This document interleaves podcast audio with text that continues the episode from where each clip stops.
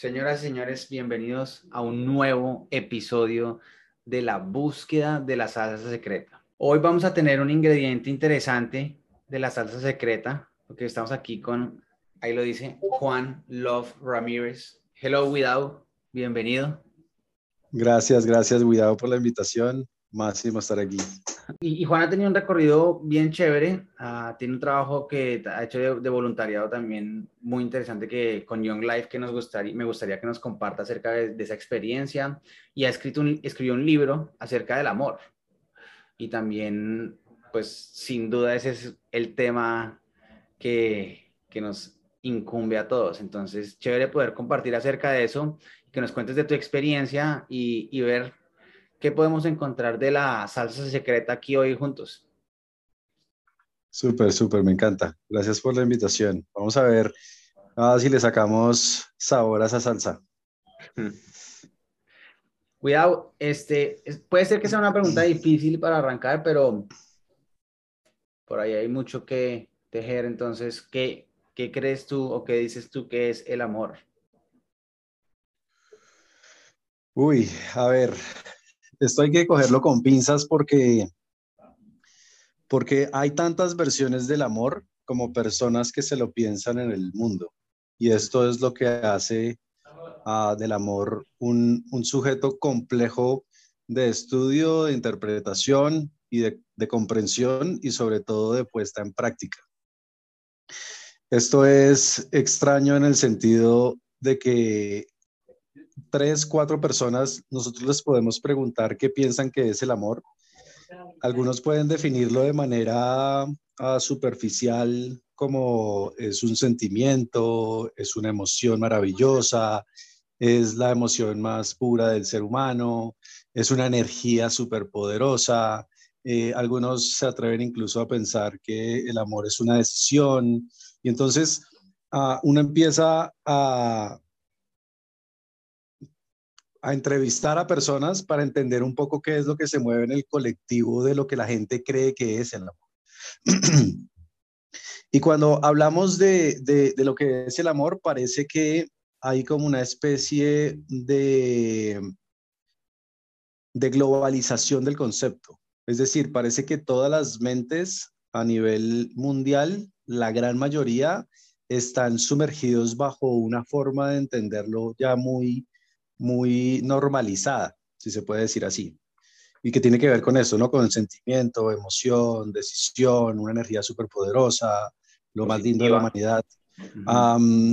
desde mi punto de vista, esa versión es falacia, eh, porque, porque pensar que el amor es una emoción ya nos lleva a un plano que limita absolutamente todo lo que verdaderamente puede llegar a ser el amor a que sea una emoción mm, o una sensación placentera. Eh, también es algo muy superficial, muy de corto tiempo y cuando hablamos del amor, pues hablamos del amor en términos globales, ¿no? O sea, ¿cómo, cómo hacemos que, que, tengamos una comprensión del amor que nos lleve en el tiempo y se mantenga eso que creemos que es el amor y que no sea simplemente un tema de sentir o de placer. Eh, y cuando hablamos de decisión, y, muy relacionado con el físico y con el sentido. Exacto. Eh, y cuando ya hablamos de decisión, de que el amor es una decisión, que digamos que son como, pongo sobre la mesa algunas, algunas definiciones que ya he preguntado, repreguntado en, en varios continentes, porque me he movido en diferentes continentes y haciendo entrevistas casi que en el metro. Me monto y pregunto, hey, ¿para usted qué es el amor? Hey, ¿para usted qué es el amor? Ah, en diferentes idiomas. Y lo que siempre me encuentro son estas tres posturas, cuatro posturas. Y cuando hablamos de decisión, pues es aún más complejo porque ah, cuando hablamos que el amor es una decisión, eh, la pregunta que nos hacemos es, ¿y, entonces por qué el ser humano no ha, no ha tomado la decisión de amar eh, constantemente y, y fluctuantemente y, y, que sea, digamos, como que constante, ¿no? Sino que, sino que a veces vemos en nuestra propia realidad que el amor no es realmente lo que sale de nosotros, sino que salen otras cosas extrañas. Entonces, empezando por ahí, la definición del amor, cada uno tiene una definición de lo que es el amor. Y cada uno empieza a operar bajo una especie de prueba y error. ¿Sí? Como que ejecuto algo y si me funciona, puedo tener la capacidad de reflexionar para saber si eso sí, eso no es, o simplemente me sigo llevando por lo que, por el piloto automático. Ajá. Y ahí, pero ahí entra también entonces como la manera en la que yo sé si eso me está funcionando o no es cómo me siento. Ah, exacto, puede, puede pasar, exacto, puede pasar por el sentimiento de, de, que si me siento bien es que me está funcionando, pero el problema es cuando ya no me siento bien. Y entonces creo que ya no amo, o, y, y, a veces obviamente el amor lo encapsulamos hacia la relación de pareja, porque es como el más intenso, si se puede decir de una forma eh, particular. Entonces, cuando yo ya no me siento así, entonces ya digo, uy, aquí hay algo que está pasando, entonces salgo de ahí y de pronto entro en otra relación que me da ese subidón, como esa excitación emocional, como ese... Eh, pero vuelvo a caer en la trampa de creer que eso, pues es la persona aquí tiene en su mente de que eso es amor, ¿no? Entonces, como lo ah, tiene en su mente, pues no puede ver algo diferente porque eso es lo que está uh, viendo. Es que supongo pasa cuando, cuando tenemos ese high como de enamorarse. Exacto. Eh, lo, identifico el amor con la sensación que estoy teniendo de éxtasis cuando se desaparece eso, entonces supongo se debe haber desaparecido el amor también. Exacto. Y entonces ahí es donde, donde, donde muchos caemos en la confusión de entonces qué es el amor, ¿no? O sea, yo pensé que era esto, pero ya no es esto, entonces entramos en una confusión que la vía más fácil es no pensar mucho, sino simplemente seguir en ese ciclo mm. ahí en donde la vida tiene sentido solo cuando me enamoro. Entonces todo el tiempo estoy buscando ese tipo de sensaciones porque es lo único que como que le haya sentido a la realidad práctica. Okay. Entonces ando en un enamoramiento, después en otro, después en otro, que era lo que me pasaba a mí. Que de hecho yo termino metido en este rollo del amor es precisamente porque me la pasaba tanto tiempo explorando esa necesidad de que me quisieran, de sentirme amado por alguien y, lo que hacía era, por medio de la popularidad, poder ser digno de amor. Entonces, si me iba bien en la universidad, o si tenía un buen trabajo, o si era reconocido, o si la gente de una u otra manera me veía de una forma, entonces yo sentía que era digno de ser amado por alguien. Y, esa es un poco la forma en cómo la sociedad se moviliza. Las mujeres utilizan, digamos, la belleza, el cuidado del cuerpo, todos esos elementos que hacen que se sientan dignas de ser amadas por alguien, porque el amor como que quedó encapsulado dentro de esa em, esfera de la atracción y de la seducción. Entonces a eso le llamamos como la popularidad y el sex appeal, lo dijo Eric Fromm en uno de sus libros El arte de amar. ¿Por qué? Porque, porque creemos que no hay mucho que aprender del amor. O sea, creemos que no hay nada que aprender del amor, que el amor se da de manera espontánea en el ser humano y que fluye naturalmente en los seres humanos. Y creo que eh, ese es el error de nuestra generación, desde mi punto de vista, que, que, que nadie nos ha enseñado nada sobre el amor, nadie nos ha enseñado nada sobre el amar. Y entonces, como no hay nada que aprender de eso, creemos que esto es un tema como de suerte, ¿no? Algo con lo que uno tropieza si tiene suerte. Y entonces vamos en la vida buscando el amor, el amor, pero, pero, pero no, no hemos entrado en una comprensión cognitiva de estudio profundo acerca de lo que implica el amor y lo que implica amar, porque amor y amar son dos cosas diferentes. y entonces ahí, ahí, ahí, vamos aterrizando en qué es esto del amor, ¿no? Nosotros como seres humanos tenemos Ah, hay, un, psicólogo que se llamaba Jay Hudson y el man plantea que nosotros tenemos como dos mentes, una mente objetiva y una mente subjetiva. Esa mente objetiva es la que percibe la realidad a partir de los sentidos, lo que olemos, lo que comemos, lo que vemos, etc. Y plantea que también tenemos una realidad subjetiva. Y esa realidad subjetiva está alimentada es por las historias que nosotros creemos que son verdad acerca del mundo. Y, el amor hace parte de esa misma realidad.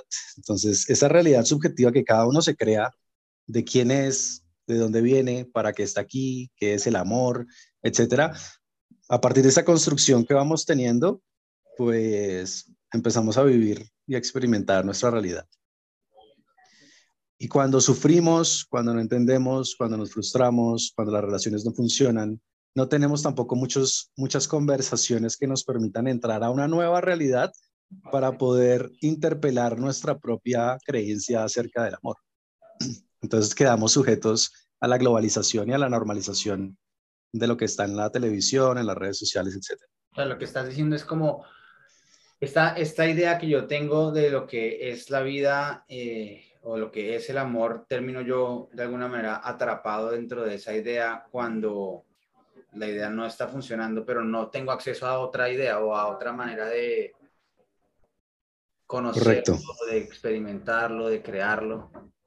Correcto. Y de hecho lo que, lo, que dices es súper, súper potente. ¿Por qué? Porque cada idea, cada forma de comprensión de la realidad, nosotros creemos que es nuestra, pero no es nuestra. Alguien más la ha fabricado, sino que no lo hemos notado, porque tampoco tenemos la capacidad reflexiva en algún momento de decir, oiga, esto que yo estoy creyendo sobre el amor, ¿de dónde viene? ¿Quién lo inventó? Porque estoy completamente seguro que no es mía propia. Claro. Alguien la fabricó por mí. Pero ese es un tuvo que paso de conciencia. Claro, cuando yo entiendo que esta idea... Para considerar, puede ser que esta idea no me la haya inventado, o puede ser que esto que estoy viendo no es que yo me lo inventé por completo. Lo aprendí en algún lado, lo vi en algún lado ya estaba ahí. De, hecho, cuando nosotros nacemos y empezamos a, a, vivir nuestra vida con nuestros padres, con nuestros hermanos, con nuestros amigos en el colegio, etcétera, ahí se empieza a construir toda una, una red súper compleja en nuestra mente de lo que son las relaciones, de lo que es la vida, de lo que es el amor. Pero claro, como estamos también sumergidos en una cultura y esa cultura también tiene medios de comunicación masivos, tiene un resto de historias y de relatos que hay en el territorio, pues yo pienso, yo empiezo a pensar en función de esos relatos. Y cuando pienso en función de esos relatos, ya ahí no me estoy dando cuenta de que no son míos, sino que son de alguien más que los fabricó. Y cuando empiezo a operar en ellos y no me dan resultado, es ahí el momento de reflexión profunda. Generalmente el ser humano tiene que pasar por el dolor y por el sufrimiento para poder llegar a ese punto de inflexión de decir, joder, aquí está pasando algo que me estoy perdiendo y todavía no sé qué es.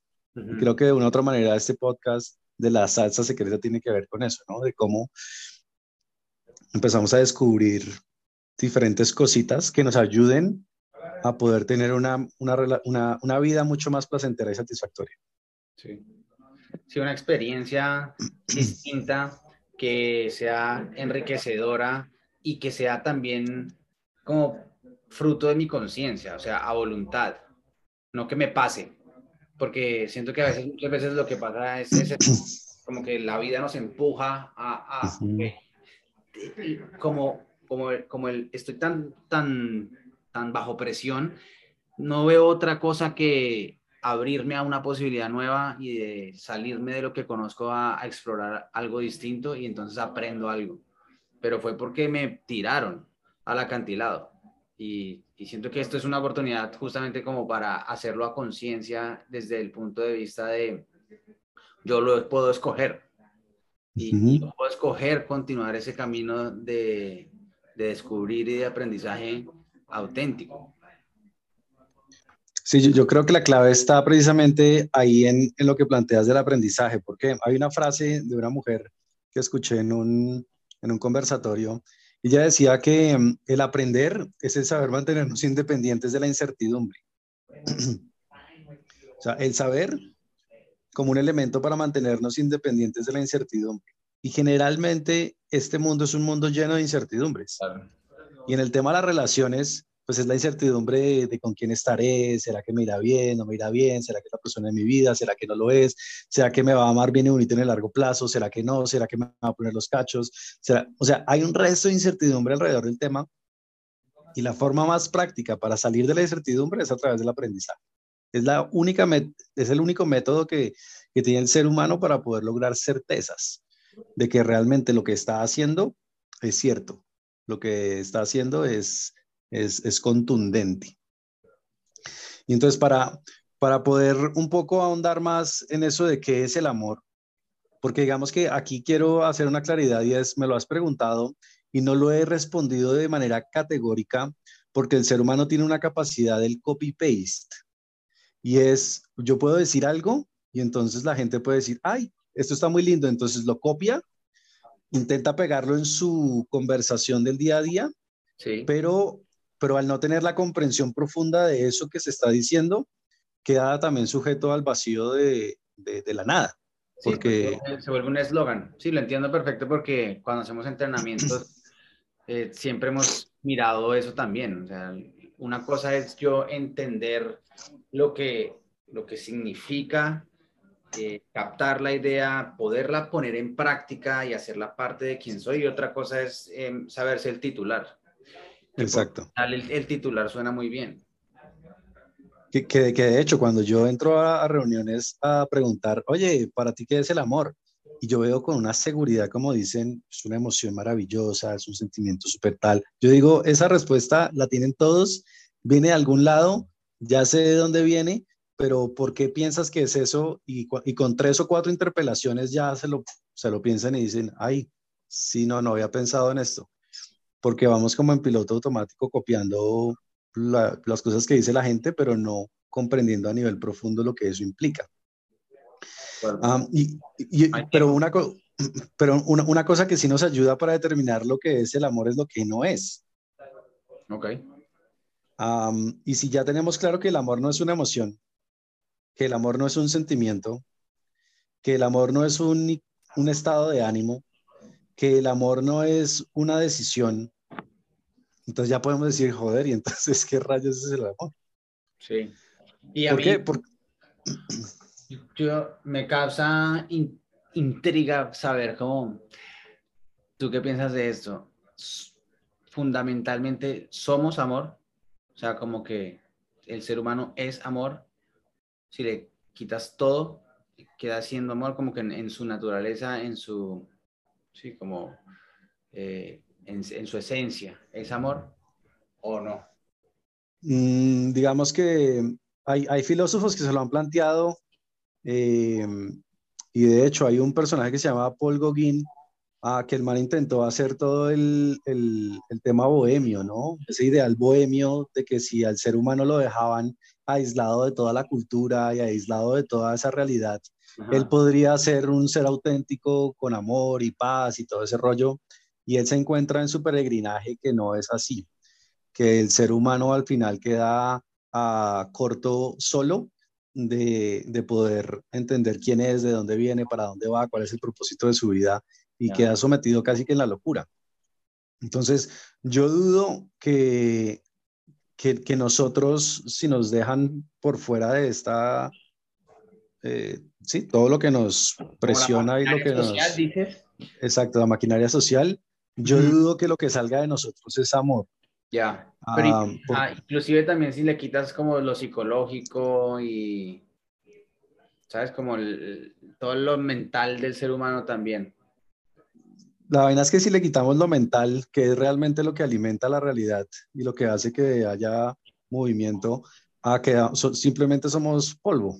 Somos, estos, nos morimos y este cuerpo eh, es polvo y desaparece y ya está.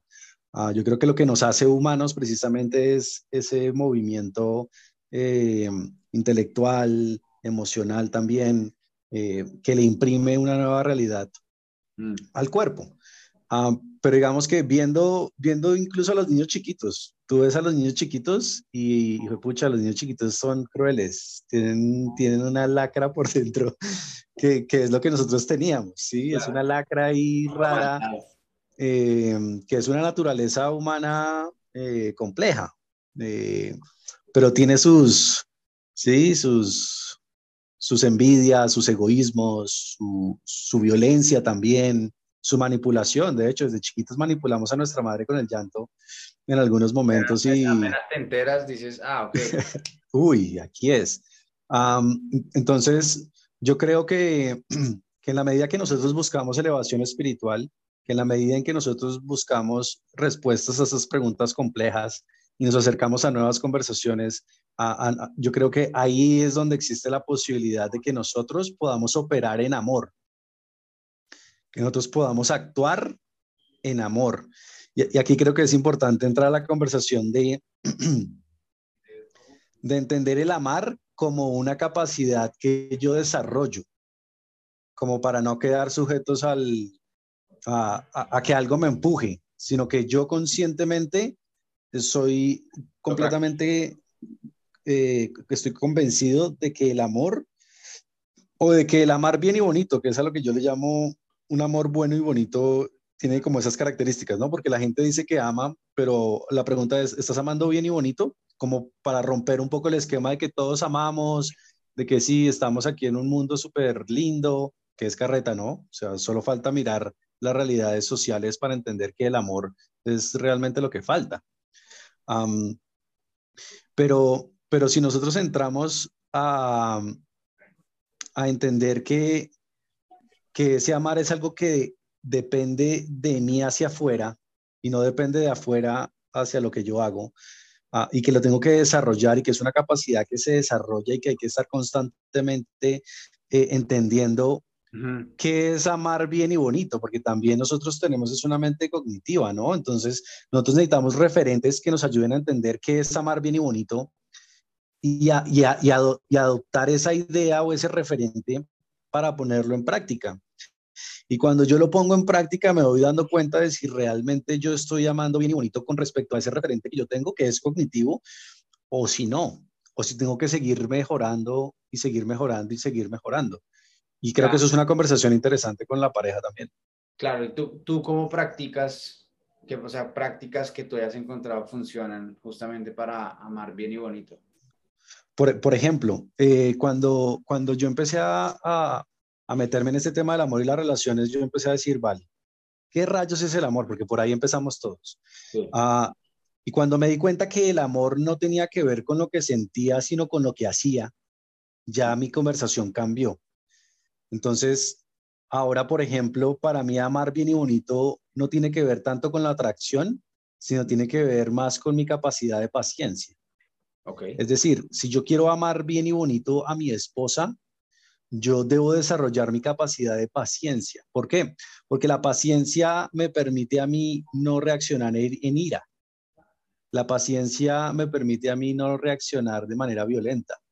La paciencia a mí me permite eh, detenerme en un momento de tensión y tener una lectura amplia de la realidad para no hacerle daño a la persona que tengo enfrente y que eso tampoco me haga daño a mí.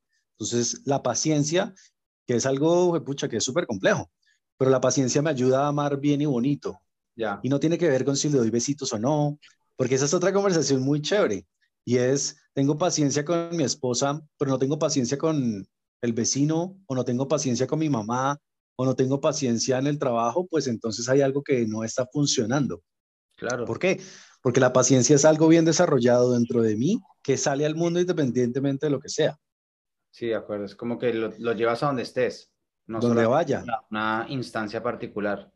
Claro, porque ya el amor no está dirigido solo hacia una única persona, que es uno de, las, de, los, de los problemas que tenemos como sociedad, y es que somos selectivos a la hora de a quién amamos y a quién no, de la forma como yo creo que debo amar. Entonces, a este lo amo, pero a este no. A este que me hizo daño, a ese no lo amo ni por chiras. A ese lo tengo es que odiar y maltratar y no. Entonces, si está el amor bien formado en nosotros y la capacidad de amar está bien desarrollada, sale para el mundo. Ok. Entonces ahí también clave es perdonar. Ahí esa es otra, ese es otro elemento, por ejemplo, y es la capacidad que yo tengo de perdonar rápido y de pedir perdón rápido. Mm. ¿Por qué? Porque para las relaciones de pareja eso es fundamental. ¿Por qué? Porque estamos en un roce constante de realidades, de tensiones, de velocidades, en donde yo tengo que ser muy hábil para poder identificar cuando me equivoco y decir rápido, oye, eso que hice no estuvo bien, por favor, perdóname. Y que la persona con la que estoy también desarrollando su capacidad de amar. así como dices tú, no es como una sola vez, de vez en cuando, cuando ya se pone muy complicado. No, sí, no, no. como diario, sí, o cada hora, cada vez que se requiera, cada vez que, que ocurra o que mm, si hagamos algo que no funciona eh, o que está creando la clase de, de, sentimiento y de relación que no, que no nos funciona, ¿no? Bueno, pues lo estoy pensando yo como en en mi propia relación. No, y, y, y, y, de hecho eso pasa todo el tiempo, digamos, nosotros como amigos incluso. Nosotros tuvimos una época en donde nosotros vivimos unas formas y nosotros de pronto nunca nos acercamos a decir, oye, la cagué en esto, por favor, perdóname, y que del otro lado también su, se generara la conversación de, oye, te perdono, pero no lo ah, vuelvas a hacer. Yo que, que no, no, se habla de eso, ¿no? Como que, como que lo damos por sentado. Simplemente es como, ah, ya se nos olvidó, ya se pasó, lo que sea, entonces seguimos. Exacto. Pero, sí, sí, es importante traerlo y manejarlo. Claro, porque en esa época yo creo que yo no sabía amar. Entonces no tenía tampoco la conversación y la capacidad para decir, oye, cuidado, me equivoqué en esto, me equivoqué en esto, perdóname por esto, perdóname por esto, o incluso con Iván. Nosotros tuvimos una conversación, me, me acuerdo cuando estábamos en Barcelona, los otros dos ya hablamos de, escucha, hicimos cosas que no teníamos que hacer, ah, nos comportamos de formas que no nos teníamos, pero nadie dijo nada, sino que se dejó, y eso desquebrajó la relación, y eso hizo sus efectos. Pero como no nos habíamos amado bien y bonito, no sabíamos qué era amar bien y bonito, pues mm. eso es lo que estaba hoy en las relaciones a nivel mundial. Por eso, cuando entramos a entender que esto tiene que ver es con amar y desarrollar una capacidad de aquí hacia afuera, ahí ya yo empiezo a decir, ah, joder, es que esto va es en otra, en otra dirección. de hecho, hay, hay, un capítulo en el libro que se llama El cuadrilátero del amor. Es un capítulo que desarrollé ah, pensando precisamente en eso, de cómo hay diferentes tipos de amantes. Está el amante selectivo, está el amante espiritual, em, está el amante que, que solo opera bajo su propio beneficio, ¿sí?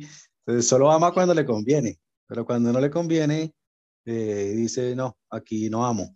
Entonces ese es un amor inauténtico, porque es un amor que está fabricado es solo para, para él. y creo que, que, cada uno de nosotros se puede empezar a mover por diferentes cuadrantes en términos del amor, em, pero llega un momento en donde debemos ser lo suficientemente críticos para decir por qué no estoy pudiendo amar a cualquiera de una manera auténtica. Y creo que ahí es el elemento de, uy, pucha, aquí está pasando algo. por ejemplo, otro elemento fundamental a la hora de amar bien y bonito, entendiendo que yo tengo un referente, ¿no? O sea, en mi vida práctica yo tengo un referente porque esta no es una idea mía, no es una idea que yo fabrico. Otra vez volvemos a lo mismo todas las ideas que hay en el mundo de, de algún lado vienen. Yo simplemente las cojo, las pienso, las reflexiono y miro si realmente aplica para mi realidad o no. Pero otro tema fundamental en el amar bien y bonito tiene que ver con el egoísmo. Ah, de cómo yo generalmente cuando amo bien y bonito estoy primero pensando en el otro que en mi propio cuero, en mi propio pellejo, sino que siempre estoy dando la oportunidad de, de qué puedo hacer por el otro antes de pensar en mí. y creo que eso en las relaciones está todo el tiempo sobre la mesa, ¿sí? Un desayuno, uh, una decisión de tiempo, uh, un, tema de gasto en algún eh, tema específico, un tema de agenda. O sea, hay un resto de... en donde yo... Momentos.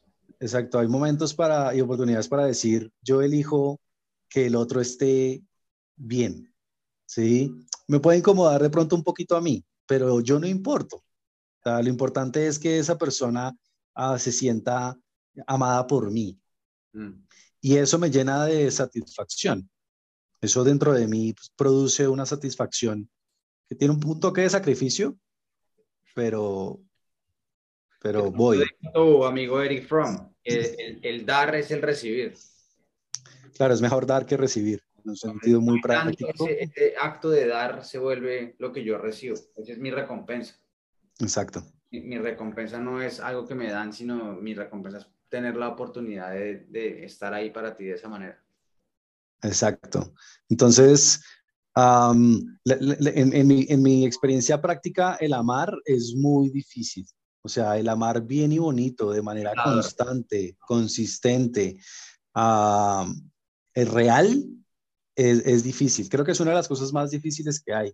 Y hay un man que habla sobre el, poder de los hábitos y habla sobre las 10.000 horas, ¿no? Que si uno se convierte 10.000 horas dándole un tema, dándole un tema, se convierte un maestro en el tema. Y yo creo que para amar bien y bonito nos toca empezar a amar 10.000 horas consecutivas para, y eso, eso es un poco de tiempo.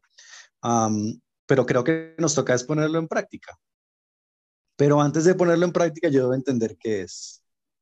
Sí, que es, por ejemplo, en, mi propia realidad, porque hay personas que ya cuando empezamos a conversar me dicen, bueno, pero, pero, pero usted de dónde saca la información? O sea, usted de dónde saca que el amor es paciente, que el amor eh, no guarda rencor de la ofensa recibida, sino que perdona rápido y es fácilmente em, perdonador. Digamos, si yo tengo un referente y mi referente es Jesús. Entonces, cuando yo tengo un referente que es un personaje histórico ah, y que trajo un mensaje de amor a la humanidad, y cuando estudio a Jesús desde su vida práctica, eh, yo puedo empezar a, identificar esos elementos como una persona digna de admirar, como una persona digna de seguir, como una persona pero claro, como Jesús está metido dentro de otra estructura religiosa y todo un tema mamerto que tergiversa la realidad de lo que es Jesús, etcétera, pues, pues muchas veces la conversación se torna en, ah, no, este man ya empezó a hablar de religión. Y no, aquí estoy hablando desde una persona, que trae una, una, una cosmovisión eh, del mundo y que opera bajo una lógica diferente a la que uno simplemente ha visto que todo el mundo opera. Y el man operó a partir del amor y ese era su mensaje en realidad. Es su mensaje y sigue siendo relevante personalmente para mí. Cuando yo lo veo a él, yo puedo empezar a, extraer de su propia realidad cosas que me sirven y me hacen mejor persona. Sí. Y no rechazarlo únicamente porque... entonces es arrancar con ponerle la atención suficiente para estudiarlo. Claro. Empezar por ahí, eh, empezar por nosotros dedicarle un tiempo a mirarlo, mirar con detenimiento qué me he inventado que es, qué es, cómo se ve, para, para después empezar como a, ir un poco más allá, pero sí, empieza por, por estudiarlo. Este, esta referencia está genial porque entonces es mirar a alguien que, que yo considero, hey, esta persona es un muy buen referente de lo que yo entiendo que sería amor extraordinario. Eh, miremos, miremos a esta persona. ¿Quién es? ¿Qué piensa? ¿Cómo lo ve? De, de, de, de, hecho, yo veo ese, ese amor como un amor superhumano, es decir, como algo que, que humanamente es muy, es, es muy difícil, pero si nuestra vida se entrega precisamente a ese tipo de amor, nosotros tendremos una sociedad diferente, porque ese tipo de amor es un tipo de amor que, que no está buscando nada diferente que hacernos mejores seres humanos. Y creo que ahí vale la pena entrar a, a, a, la escena. Entonces, si combinamos nosotros con la realidad de que el amor no tiene nada que ver con el enamoramiento, ni con el apasionamiento, ni con los besos, ni con el sexo, sino que el amor está desligado de esa realidad física, sino que tiene que ver es con otras cosas diferentes, yo ya tengo un salto en mi propia realidad mental. ¿Por qué? Porque me puedo desprender de esas ideas que son falacia. O sea, que, que, esté enamorado de mi chica no quiere decir que la ame. O sea, ¿cuántos manes enamorados no las han matado? ¿Cuántas mujeres enamoradas no han hecho locuras contra sus parejas, incluso contra sus hijos, por estar enamorados? Porque se apasionan a un nivel de obsesión que al final quieren es poseer al otro y entonces eso se convierte en teoría en que es que lo amaba, ¿no? Pero es una falacia de amor, porque choca con la realidad. Bueno, cuidado. Nos, nos, va a tocar hacer otro capítulo otro día. Bueno, siempre estamos, siempre la conversación está abierta para poder eh, pedalear el tema, ¿no? Al final es, es, una conversación compleja, larga, profunda, pero ahí poquito a poquito vamos, pues vamos creando nuevas conversaciones que nos permitan amar mejor, amar bien y bonito. Chévere, eso es todo. Gracias por estar acá. Este, quedan pendientes unas charlas de mm, Young Life, del voluntariado, y que nos cuentes también cómo eso de eso que estás creando con, con, con el voluntariado, que me parece, con los jóvenes, que hay, hay mucho que, que sé que están haciendo y, y, que vale la pena compartir.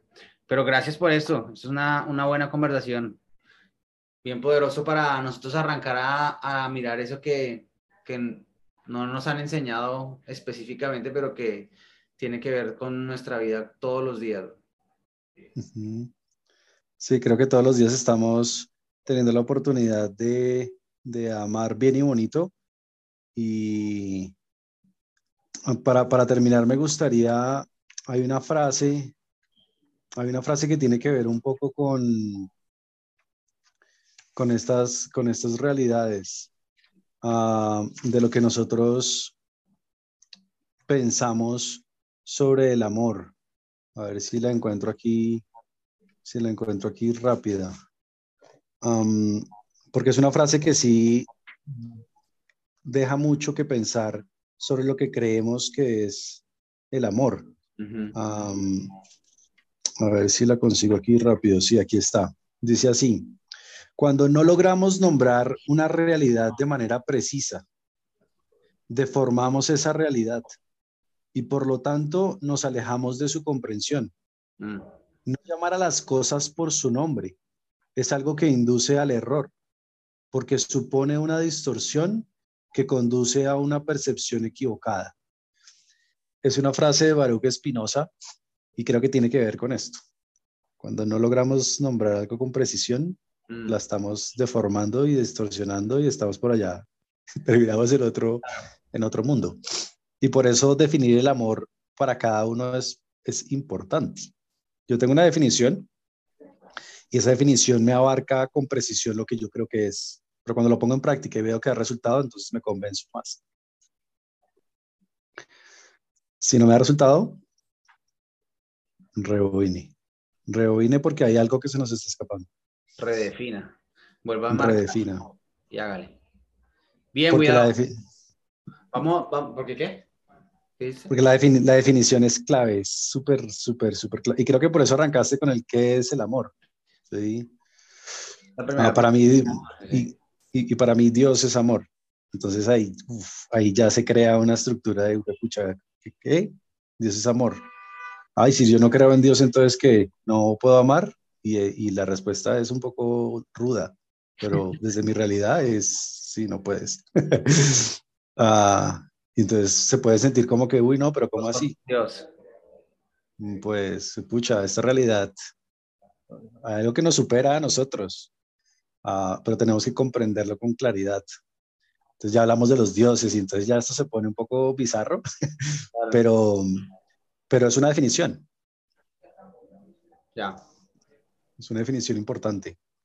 Y por eso cada quien define como quiera. O sea, aquí usted puede pensar lo que quiera, pero póngalo en práctica. Si le funciona, bien. Y, y los que están a su alrededor se sienten amados por usted, y usted siente que realmente está en un amor pleno, maravilloso. Pero si no, pues reflexionemos. Claro. Conversemos. Nuevas posibilidades. Hagamos un ajuste a la salsa. Eso, echémosle un poquito más de esto, quitémosle esto, metámosle esto. Buena, cuidado. Amigo, gracias. No, gracias a ti, amigo, por la conversación. Estamos hablando.